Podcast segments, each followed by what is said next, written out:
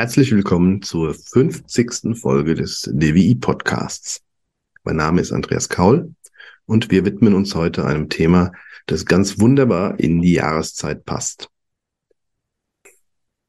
Beim Radfahren lernt man ein Land am besten kennen, weil man dessen Hügel emporschwitzt und sie dann wieder hinuntersaust. Das soll der amerikanische Schriftsteller Ernest Hemingway einst zutreffenderweise gesagt haben.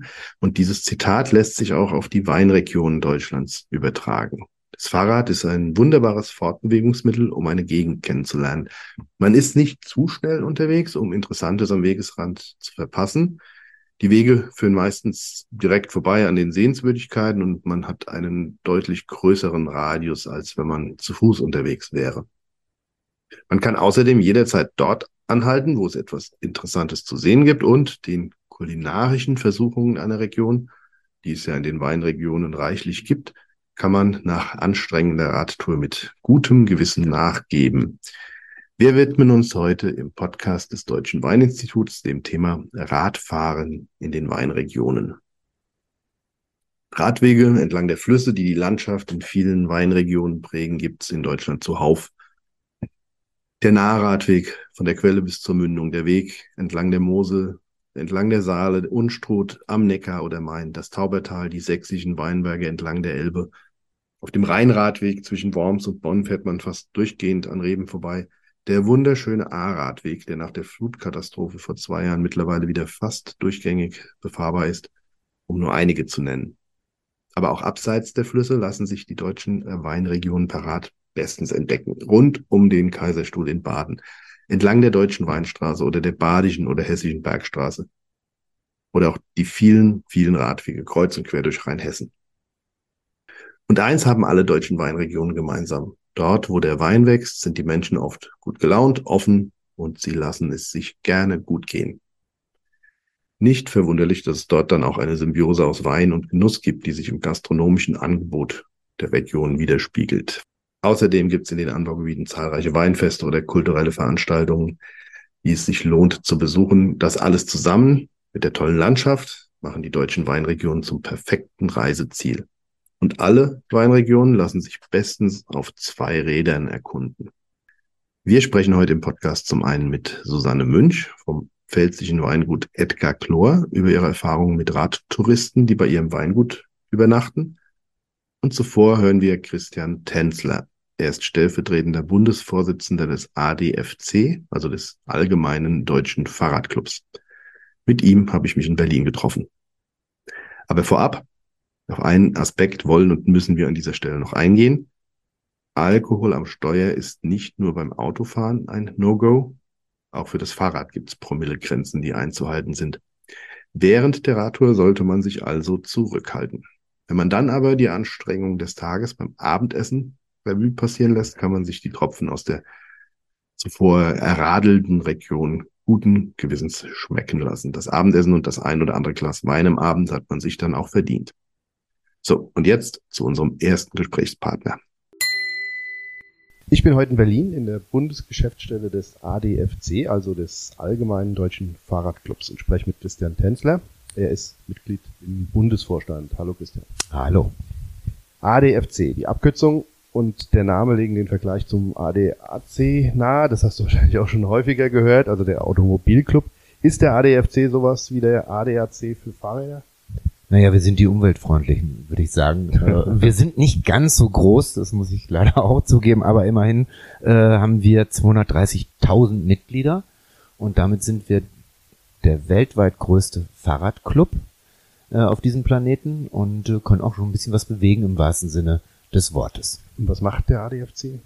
Also er setzt sich natürlich äh, für die Rechte der Fahrradfahrer ein, für die Bedürfnisse der Fahrradfahrer auf der einen Seite.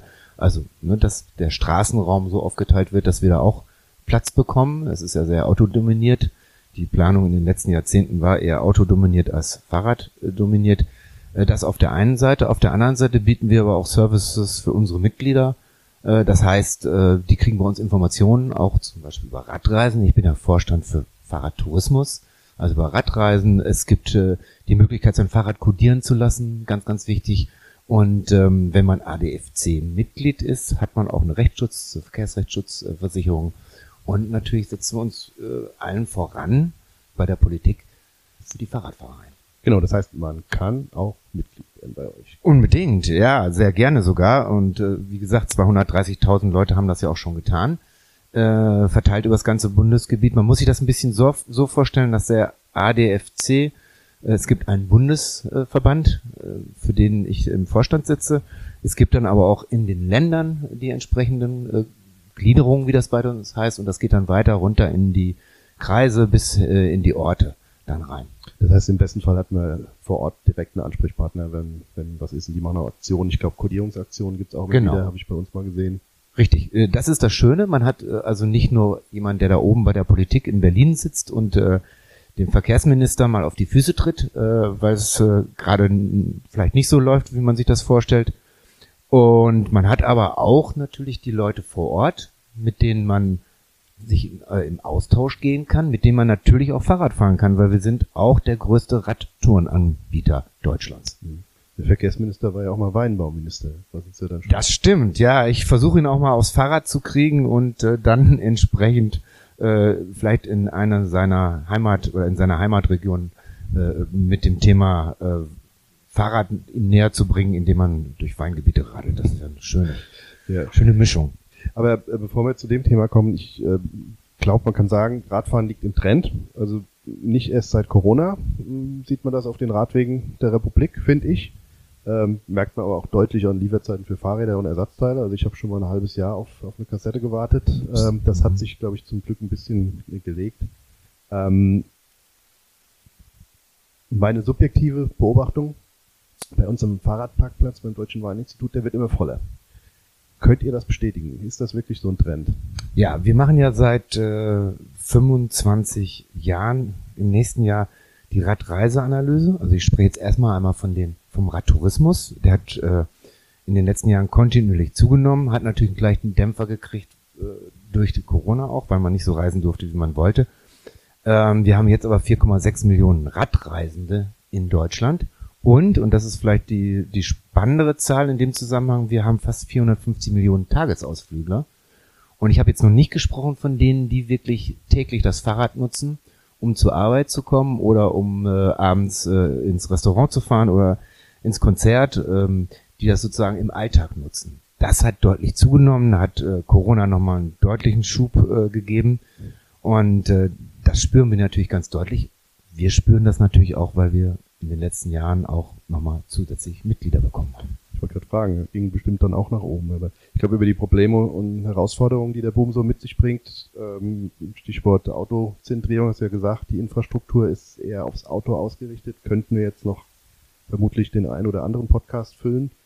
Aber wir wollen uns heute dem erfreulicheren Thema widmen, das Radfahren in den Weinanbaugebieten des Landes. Bist du schon mal unterwegs gewesen in den Anbaugebieten? Ja, allerdings, ich bin sowohl auf dem Main äh, gefahren, ähm, zwischen Würzburg und Aschaffenburg, und ich bin auch schon durch die Pfalz gefahren, den Klassiker von Frankreich, von vom Elsass rübergekommen und äh, dann hochgefahren äh, bis äh, in die Pfalz nach äh, Deidesheim.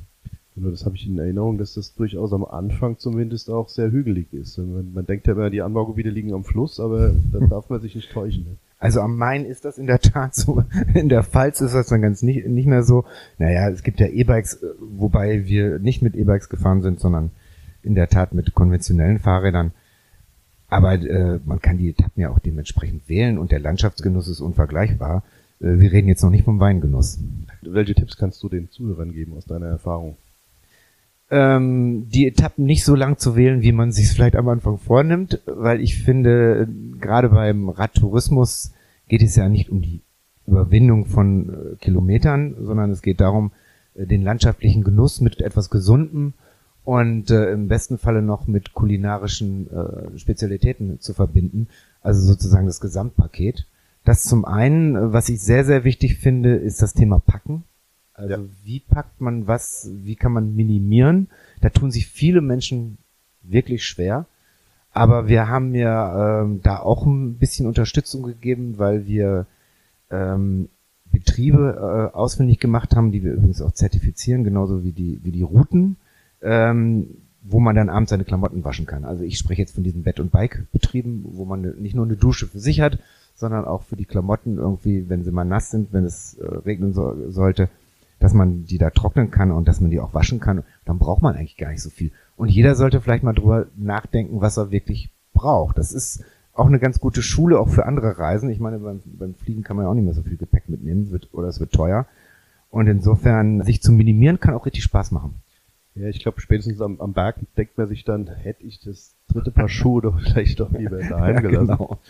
Unbedingt. Ja. Insgesamt muss er, wir haben diese, wir machen die Touren meistens mit Trekkingrädern. Ich finde es immer wichtig, auch Licht dabei zu haben, wenn man mal in die Dunkel, Dunkelheit gerät. Und äh, so ein Notfallpack äh, an, äh, an Werkzeug, äh, klar, auch immer dabei zu haben, ist, ist auch wichtig. Vergessen auch viele Leute, einfach mal einen Schlauch einzupacken, Reifenheber, äh, eine Luftpumpe, dann stehst ja. du da und hast keine Luftpumpe, äh, hast einen neuen Schlauch, aber keine Luftpumpe. Auch schlecht irgendwie. Du hast es eben angesprochen, Bed and Bike, da wollte ich nur mal nachhaken. Das ist ja auch eine Initiative des ADFC. Ja, das ist eine Initiative des ADFC, ähm, wo äh, Betriebe, Unterkunftsbetriebe sich äh, erklären zu Bett- und Bikebetrieben, das prüfen wir auch. Und die müssen bestimmte Standards vorhalten. Das heißt, die müssen einen abschließbaren Platz haben für Fahrrad. Ich meine, wer will sein 5000 oder 6000 äh, teures E-Bike irgendwie draußen irgendwie anketten? Die müssen die Möglichkeit bieten, äh, dass man die Klamotten waschen kann, dass man sie zum Trocknen aufhängen kann, dass man ganz wichtig nur eine Nacht bleiben äh, darf und äh, das Frühstück sollte auch entsprechend äh, ich will nicht sagen kalorienreich, sondern nährstoffreich sein, damit man auch am nächsten Tag die Weinberge hochkommt. Also man darf nur eine Nacht bleiben? Nein, Oder man kann, man kann man nur kann. eine Nacht bleiben, aber man ja. darf viel länger bleiben. Nein, aber es ist ja oft so, dass äh, Unterkünfte das nicht so gerne sehen, gerade in, in der Hochsaison, wenn die Leute nur eine Nacht bleiben. Ja. So, unser, unser Gedanke dahinter ist, genau die Leute, die aber Strecken radeln, brauchen das. Und wenn man sieht, gerade so an hochfrequentierten oder stark frequentierten ähm, Radwegen, dann merkt man ja auch, dann kommt zwar vielleicht der Gast nur für eine Nacht, aber der nächste steht ja schon fast vor der Tür. Also dann relativiert sich auch diese Angst für eine Nacht, sich das vielleicht das ganze Wochenende äh, buchungstechnisch kaputt zu machen.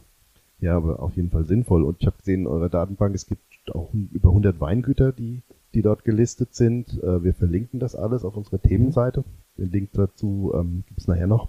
Also auch durchaus äh, lohnenswerte Reiseziele. Ja, man merkt ja, also Fluss ist ein Thema. Äh, viele Weinbauangebiete, siehe Mosel, siehe äh, äh, Main, liegen ja an Flüssen und die Flussradwege sind sehr, sehr beliebt. Und wenn man das, äh, ich hätte beinahe gesagt, das Angenehme mit dem Nützlichen kombinieren kann, das Angenehme ist natürlich auch das Fahrradfahren. Aber äh, so diese Weinregionen haben ja auch einen ganz besonderen Charme. Also ich habe das, äh, wie gesagt, erlebt in der Pfalz und dann hält man mal an, dann gibt's da, heißt das da Straußen- oder Besenwirtschaft? Das ist je nach Region unterschiedlich. Irgendwo ne? die Grenze. Es gibt da es gibt verschiedene Begriffe. Genau, da bin ich jetzt wahrscheinlich im roten Bereich gelandet. Aber äh, Straußenwirtschaft, Besenwirtschaft und dann kehrt man da ein und gibt's einen Zwiebelkuchen dazu und so weiter. Das finde ich, äh, das hat ja auch einen besonderen Charme. Und ich glaube, das äh, wissen gerade Streckenradler äh, auch sehr, sehr zu schätzen. In Schöne welche, Abwechslung. In welcher Zeit warst du da? In welcher Jahreszeit? Äh, ich war einmal im Frühjahr da und einmal im Herbst. Aber im Herbst ist natürlich nur ganz besonders die Weinlese. Ja. Hat durchaus ihren Reiz, wenn es in den Kellern überall gärt und es riecht überall nach welchem Federweiser. Da kann man ja vielleicht auch mal einen halben Tag aussetzen und Winzer unter die Arme greifen bei der Weinlese. Also das ist alles durchaus ähm, reizvoll, auch der Herbst. Auch wenn das Wetter vielleicht dann schon nicht mehr ganz so beständig ist. Aber wir haben ja in den letzten Jahren immer relativ stabile Wetterlagen gehabt. Ich glaube, der Herbst, äh, wenn man sich das dieses Jahr anguckt, wird der Herbst hoffentlich stabiler als das Frühjahr und auch ein bisschen wärmer. Genau, und ansonsten gibt's in allen Anbaugebieten jede Menge Feste und Veranstaltungen, eigentlich das ganze Jahr über natürlich hauptsächlich in den warmen Monaten, was ja dann auch prädestiniert ist fürs Fahrradfahren. Ich habe noch eine Frage zu den Qualitätsradrouten. Der mhm. ADFC vergibt das Gütesiegel an Radwege. Ich habe mal geguckt, also zum Beispiel der Weinradweg in Württemberg hat vier mhm. Sterne, in Baden der hat drei Sterne. Mhm. Was sind da die Kriterien bei der Vergabe der Sterne? Also der Gedanke oder die Idee dahinter ist, dass man unbesorgt losfahren kann, weil man weiß, dass die Route, es gibt übrigens auch Regionen, dass man da einen bestimmten Qualitätsstandard hat. So, das bezieht sich natürlich auf der einen Seite, also die Kriterien sind wirklich Verkehrsbelastung, äh, es gibt äh, die Breite äh, der Wege äh, in unterschiedlichen Kategorien, Die Oberfläche spielt natürlich eine ganz, ganz äh, ja. große Rolle. Die Wegweisung, also bei allem äh, elektronischen oder digitalen äh, Schilder sind doch noch wichtig. Das hat auch die Radreiseanalyse gezeigt. Die Leute gucken schon noch auf die auf die Schilder. Äh, die Routenführung überhaupt, also hat man viel Verkehr, hat man wenig Verkehr, sind das landschaftlich schöne Passagen, sind da viel Steigungen drin. Ähm, das ist wichtig. Die touristische Infrastruktur, also kriegt man was zu essen und zu trinken. Ich meine, das ist natürlich für die äh, Weinregionen, ähm, da sind die geradezu privilegiert, äh, weil es gibt überall was zu essen und, und, zu trinken. Das ist in anderen Regionen manchmal nicht so. Da, wo kein Weinanbau ist, äh, hat man da manchmal größere Schwierigkeiten. Das ist wichtig. Und ganz großer Punkt ist auch die Anbindung an den öffentlichen Personennahverkehr, weil viele der Radfahrer mittlerweile mit der Bahn anreisen.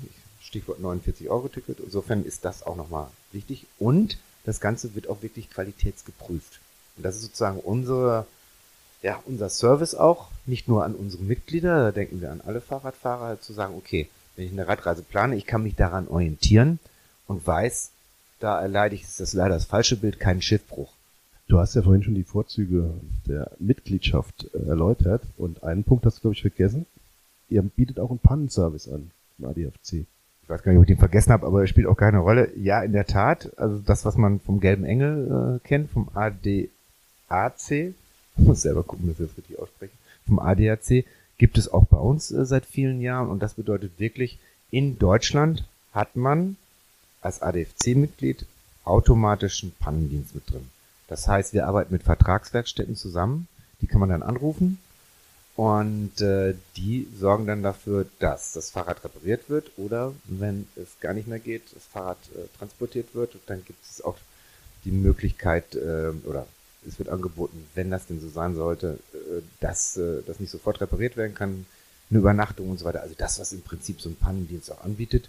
Ich muss ehrlichkeitshalber aber sagen, das ist natürlich wenn das irgendwo JWD ist, wie der Berliner so schön sagt, dann kann das schon mal ein bisschen dauern. Ne? Das mhm. es ist jetzt keine sofort Pannendienst, sondern es kann schon mal ein bisschen dauern, ehe der Vertragspartner äh, da vor Ort ist. Aber es ist ein 24-Stunden-Pannendienst, sieben Tage die Woche. Das klingt gut. Also ich meine, klar, Berlin-Mitte geht schneller als irgendwo zwischen Zeldingen und Bernkastel an der Mosel, aber immerhin. Wobei man dann wahrscheinlich den Vorteil hat, dass man an der Mosel vielleicht doch erstmal einen Schoppen trinkt auf den Schreck und sich gemütlich an die Mosel sitzt und den Blick schweifen lässt. Das kann man in Berlin sicherlich auch. Äh, das hat aber, glaube ich, nochmal einen anderen Wert. Landschaftlich reizvoller. Würde der Berliner jetzt definitiv widersprechen. Es ist auf jeden Fall anders. Also, vielen Dank fürs Gespräch. Ich hoffe, wir haben ein bisschen Lust gemacht auf das äh, Radfahren in den Anbaugebieten und auf den ADFC. Also, ihr habt gehört, man kann Mitglied werden. Christian, vielen Dank, dass du dir die Zeit genommen hast hier bei unserem 50. Podcast ist ja, wow. ist ja Jubiläum. Ja, dann nochmal herzlichen Glückwunsch an das Deutsche Weininstitut und alle, die daran mitgewirkt haben, die 50 Folgen möglich zu machen. Okay, also vielen Dank und allzeit gute Fahrt. Ich danke auch und schönen Tag noch. Ja, das war das Gespräch mit Christian Tänzler vom ADFC. In den Weinanbaugebieten gibt es ja zusätzlich zu den sonst bei Radreisen üblichen Übernachtungsmöglichkeiten wie Hotels, Jugendherbergen, Campingplätzen oder Bed-and-Bike-Anbietern die Möglichkeit, auch direkt beim Winzer, zum Beispiel in einem Weingut, zu übernachten. Das hat den großen Vorteil, wenn man dort ankommt, steht dann meistens schon neben der Wasserflasche eine Flasche Wein griffbereit im Kühlschrank, inklusive Gläser und Korkenzieher natürlich. Und man muss auch nicht lange suchen, um jemanden zu finden, der mit einem eine Weinprobe macht. Und mit so einem Weingut wollen wir uns jetzt mal unterhalten. Ich bin verbunden mit Susanne Münch vom Weingut Edgar Chlor beziehungsweise dem Gästehaus Chlorer Winzerhof in Neustadt an der Weinstraße in der schönen Pfalz. Hallo Susanne. Hallo Andreas, schön hier zu sein. Euer Weingut ist ein klassischer Familienbetrieb, das heißt mehrere Generationen arbeiten damit. Stell dich doch mal oder euch mal kurz vor. Ja, genau. Ähm, Familienbetrieb, du hast schon gesagt, wir haben jetzt aktuell die vierte und dritte Generation, die zusammen im Weingut oder Gästehaus auch aktiv sind.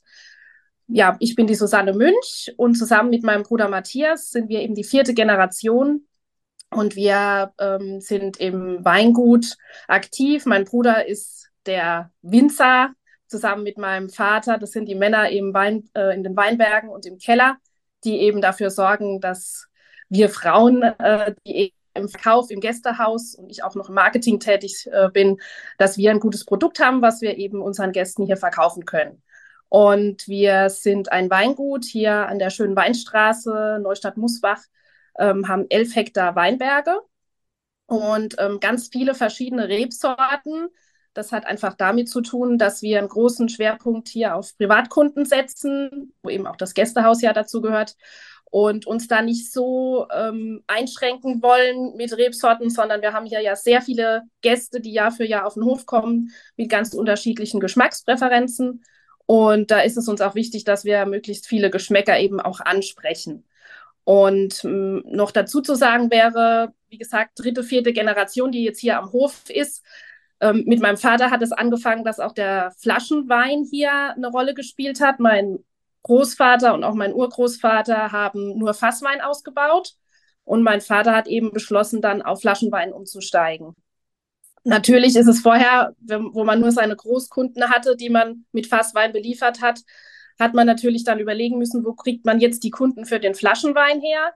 Und dann hat sich eben dann Anfang der 90er Jahre ist die Entscheidung dann gefallen, ein Gästehaus hier zu errichten, dass man eben da auch noch mehr Kunden für ja, Weinproben und dann natürlich auch den Weinverkauf heranziehen kann, um uns äh, und ja, die Weine dann einfach den Gästen weiter schmackhaft zu machen. Und ich würde sagen, das Konzept ist aufgegangen. Die Nachfrage wird immer größer. Also wir haben insgesamt sechs Gästezimmer. Und in guten Zeiten könnten wir eigentlich noch ein Gästehaus bauen, wenn das auch noch voll kriegen. Wie gesagt, unser Fokus liegt da sehr stark auf Privatkunden und äh, momentan muss man wirklich sagen, ist es eine, eine sehr gute Nachfrage da. Ja, und ihr seid in, in Neustadt beheimatet, also im Ortsteil Musbach, hattest du ja gerade gesagt, und ja. damit direkt an der Deutschen Weinstraße, also die berühmte Deutsche Weinstraße, die viele Besucher aus nah und fern anlockt übers Jahr. Und entlang der Weinstraße verläuft ja auch einer der bekanntesten Radwege in den deutschen Weinregionen, der, der genau. gleichnamige Radweg, ja. also an der Deutschen Weinstraße. Da ist bei euch in der wärmeren Jahreszeit bestimmt gut was los, oder? Genau, das ist jetzt gerade aktuell der Fall. Also wir hatten jetzt gerade am Wochenende hatten wir wieder Gäste da, fast ausschließlich alle mit Fahrrädern da, natürlich auch jetzt gerade mit E-Bikes da natürlich. Ähm, das hat bei uns jetzt eigentlich ab März schon angefangen. Auch da viele, man kann sagen, mittlerweile fast jeder zweite, dritte, der mit dem Fahrrad anreist. Und ähm, die Radwege werden also eifrig genutzt. Und es geht bei uns dann bis in den Herbst hinein. Also so Ende Oktober. Im November ist auch noch ein bisschen was.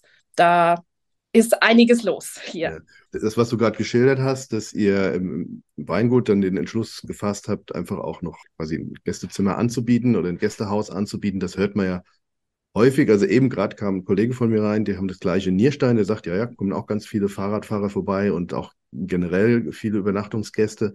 Das gibt's ja sehr viel. Bei euch die Besonderheit, ihr seid Mitglied bei Bed und Bike. Das ist ja eine Initiative ja. des ADFC. Wir haben gerade im Gespräch mit Christian Tänzler vom ADFC äh, über das äh, Thema Bed and Bike gehört. Und um das Label zu bekommen, müsste er verschiedene Voraussetzungen erfüllen. War das schwer?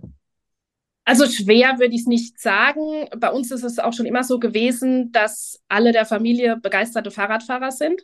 Und ja, von daher hat sich das auch angeboten, da einfach mal Mitglied zu werden. Man muss dazu sagen, wir sind schon sehr, sehr lange Mitglied. Es ist schon über 20 Jahre, wo wir da Mitglied sind.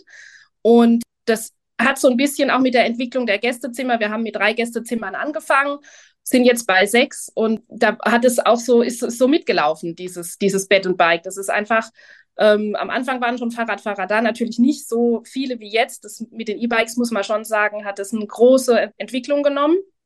Aber wir haben da schon von Anfang an eigentlich gesagt, das spielt für uns eine Rolle, weil hier einfach Musbach ist sehr zentral gelegen. Wir haben einen Bahnhof, ähm, wo man auch mit dem Rad anreisen kann, wenn man kein Auto hat. Wir haben, wir sind relativ guter Knotenpunkt für verschiedene Radwege, Nord, Süd und auch äh, Ost. West ist ja eher dann der Pfälzer Wald. Aber auch da Wandern spielt natürlich auch eine Rolle. Und also das war bei uns, die Voraussetzungen waren theoretisch eigentlich auch schon da für, für diese Zertifizierung. Also es war nicht so, dass wir jetzt unser komplettes Weingut oder Gästehaus umbauen mussten, sondern es war irgendwie schon gegeben und hat dann einfach so gepasst, dass wir da Mitglied geworden sind.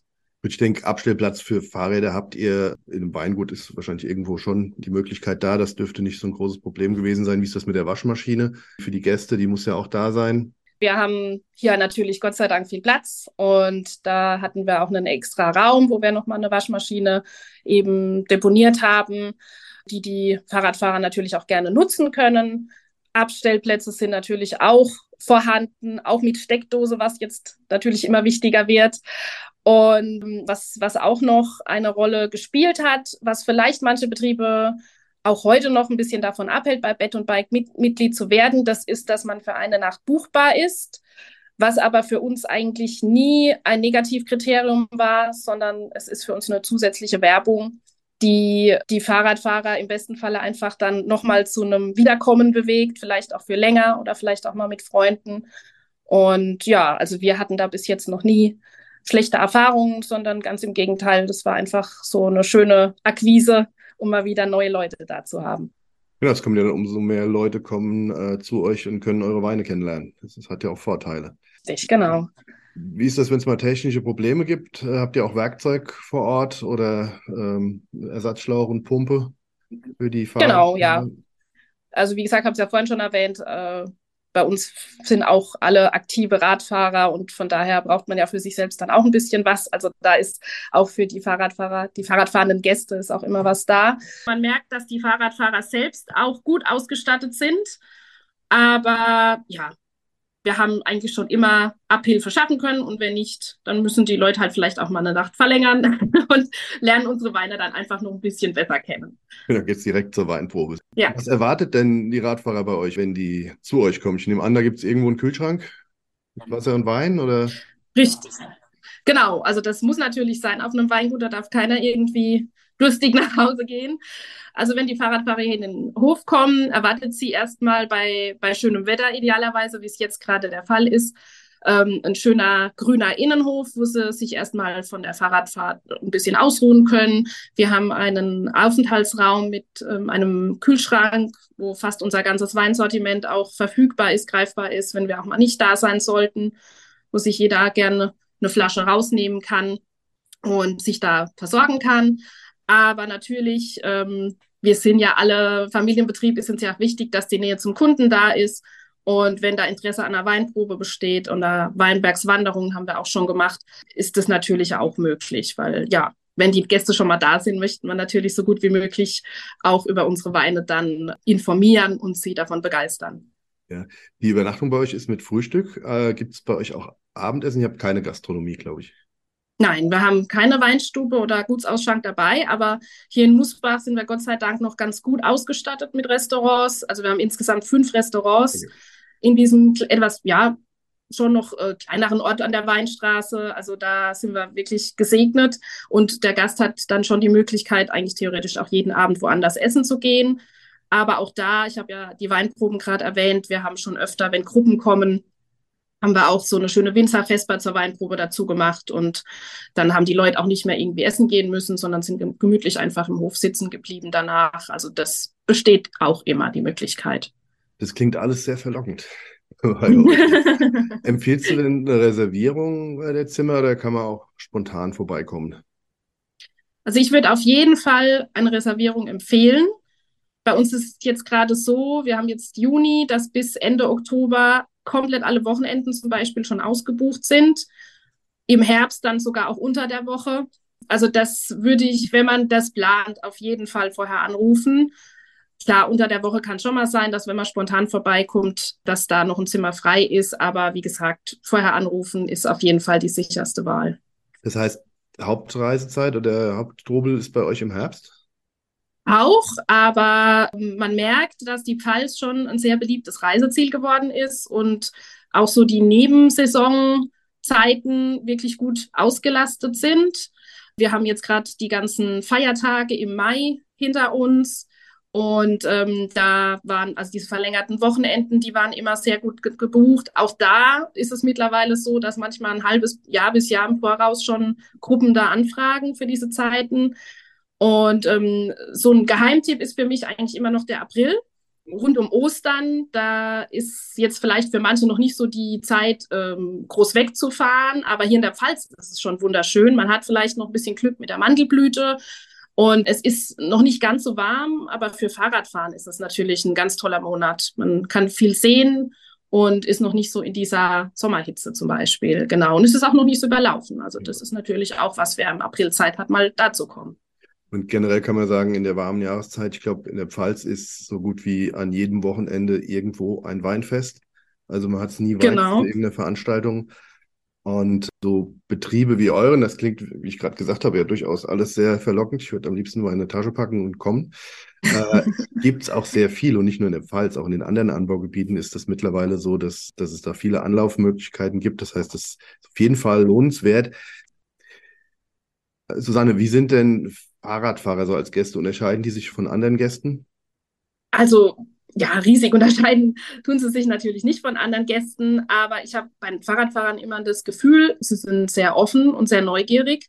Und es ist ganz oft so, dass wenn sie dann nach einer Fahrradtour bei uns in den Hof reinkommen, dass erstmal ein großes Lächeln auf jedem Gesicht liegt, weil man sich halt einfach so die, die Pfalz im wahrsten Sinne des Wortes erfahren hat. Und was ich jetzt auch sehr schön finde, ist eben, dass mit der Einführung der E-Bikes, dass so für alle Generationen das jetzt möglich ist, hier in, in die schönen ja, Richtungen zu kommen, wo eben auch ähm, längere Strecken dann überwunden werden können. Und wir hatten gerade letzte Woche ein paar da aus den Niederlanden, die über 70 beides sind und mit dem E-Bike jeden Tag über 70 Kilometer gefahren sind, wo man denkt, das wäre wahrscheinlich jetzt mit dem normalen Fahrrad nicht so möglich gewesen. Und ich finde es einfach schön, dass es so für jeden ermöglicht wird und eben auch, dass klar, man hat unterschiedliche Niveaus da von Fahrradfahrern und dass trotzdem jeder auf seine Kosten kommt. Dass es die einfacheren Radwege gibt, wie auch dann die, die die äh, Hardcore-Touren durch den Pfälzer Wald machen mit Steigungen und allem. Also man hat ganz, ganz unterschiedliche äh, Typen von Fahrradfahrern da und es ist einfach schön, dass man nicht nur so die die, die Cracks da hat oder die, die sagen, das sind jetzt nur ganz einfache Strecken, sondern jeder wird da, kommt da auf seine Kosten und das ist einfach das Schöne hier an der Weinstraße. Das kann man alles wunderbar individuell dosieren, jeder für sich. Vielen Dank, Susanne. Ich hoffe, wir haben den Zuhörern Lust gemacht, mal in die Anbaugebiete zu fahren oder mal auf, an die deutsche Weinstraße zu fahren mit dem Rad. Ich bedanke mich fürs Gespräch und die Einblicke. Ja, gerne.